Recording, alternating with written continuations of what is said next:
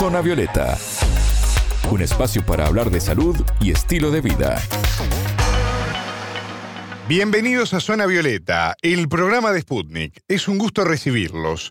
Martín González los saluda desde Montevideo. Le damos la bienvenida a Anabela Paricio. ¿Cómo andas, Anabela? Bien, Martín, muchas gracias.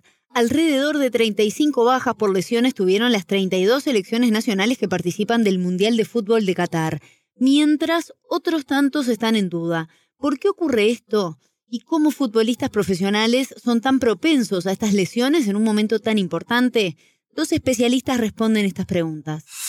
Zona Violeta, los rostros de la noticia.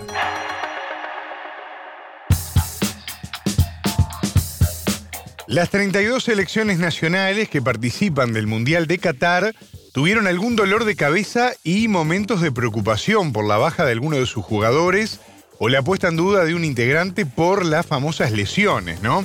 Esta fue una de las tónicas en la previa al inicio de la Copa del Mundo y hoy justamente vamos a entender qué factores pueden haber incidido en esto, Anabela.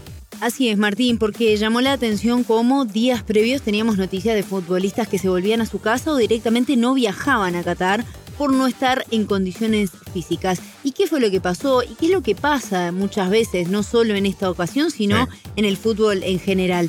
Lo consultamos al especialista en medicina del deporte Robert Méndez, integrante de la Federación Venezolana de Fútbol. Lo primero que tenemos que resaltar es lo atípico de la fecha de este mundial. Generalmente los mundiales se han celebrado a mediados de año y generalmente para esa fecha los equipos profesionales están terminando temporada. Inclusive en Europa también ya se ha jugado la Champions y torneos importantes. ¿Qué quiero decir con esto? Que siendo una fecha típica, los jugadores llegan con más horas de juego y más horas de entrenamiento. Y hay una relación directamente proporcional al tiempo de actividad física o deportiva y la aparición de lesión. A mayor tiempo de exposición a horas de competición o de entrenamiento, mayor es la incidencia de lesiones. Eso sería la primera causa. Indudablemente son jugadores, la mayoría que representan a las selecciones de su país, con muchísimo orgullo, pero que juegan en equipos en otras partes del mundo y vienen con una sobrecarga ya desde el punto de vista de estrés físico. Esto aunado a la fecha en que se está haciendo el mundial, pues ha hecho que aparezcan y, y salgan a relucir una serie de lesiones en jugadores que ya vienen cargados desde el punto de vista físico. Pero también hablamos con el deportólogo uruguayo Nicolás Arrieta, quien nos planteaba también otras opiniones respecto a por qué nos estamos enterando tanto de estas lesiones y las posibles causas de estas situaciones.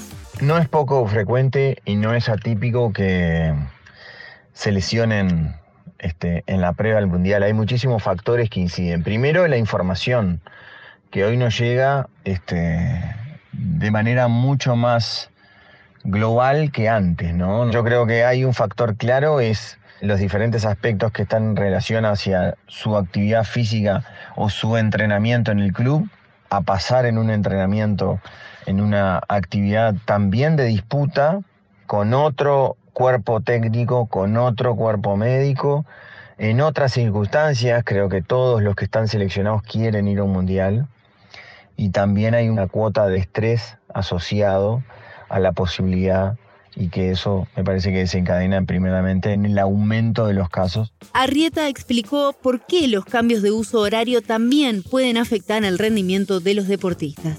Otro aspecto es que tiene también la relación, es que existe también un jet que es difícil llevar en un deportista.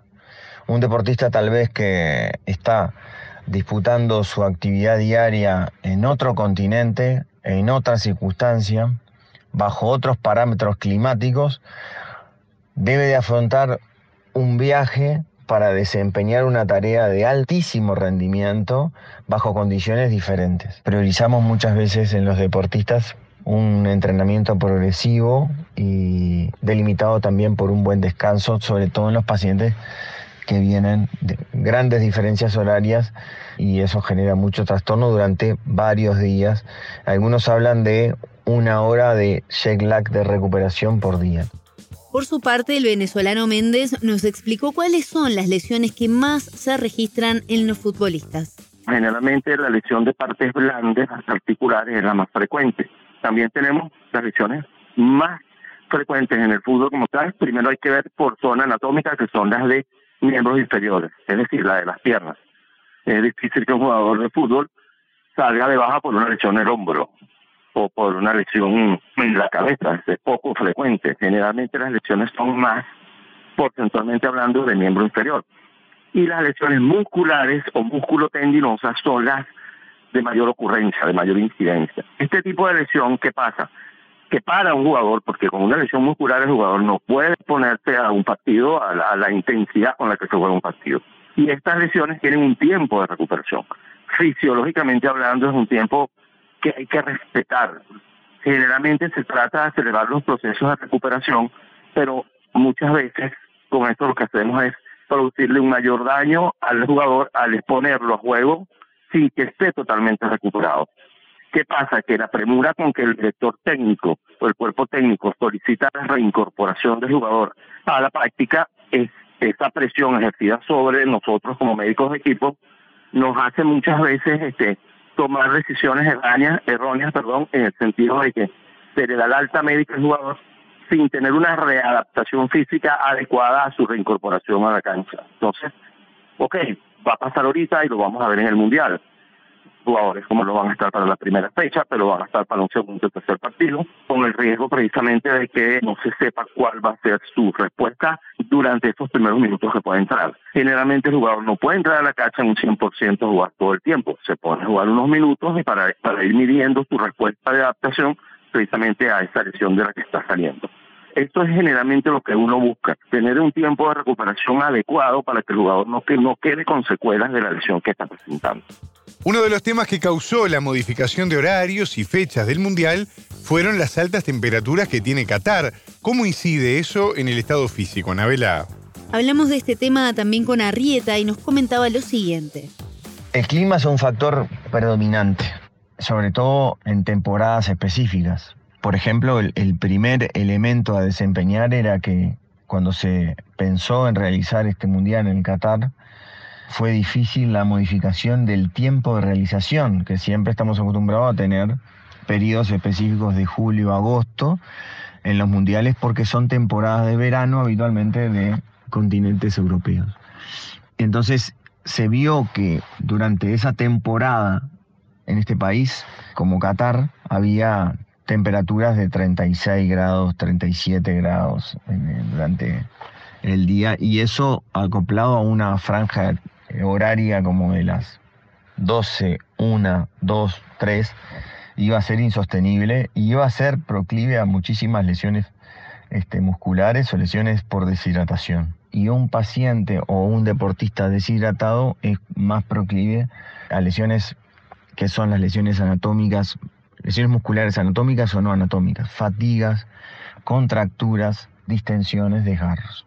Acoplado a esto también hay otras instancias que van a estar sobrellevadas, ¿no? La modificación de la nutrición, la purificación del agua. Entonces hay diferentes aspectos climáticos que pueden incidir obviamente en elementos agregados y que pueden estar en relaciones a, a lesiones musculares o tal vez deshidratación y tal vez cuadros digestivos que puedan también desencadenar patologías en deportistas y que los remita a estar fuera de entrenamientos o partidos. ¿Hay factores biológicos o ambientales que predispongan a los jugadores a lesionarse? Sí, Martín, el descanso, la alimentación, los cuidados son fundamentales, pero también la genética puede jugar un rol importante. El venezolano Méndez se refirió a este aspecto. Desde el punto de vista genético, ya está determinado y se puede evaluar genéticamente la predisposición de una persona a sufrir más de lesiones que otras. Eso existe como tal. Ya genéticamente tú puedes determinar que una persona se recupera más rápido de una lesión que otra, tiene mayor predisposición a lesionarse que otra. Eso ya lo tiene genético.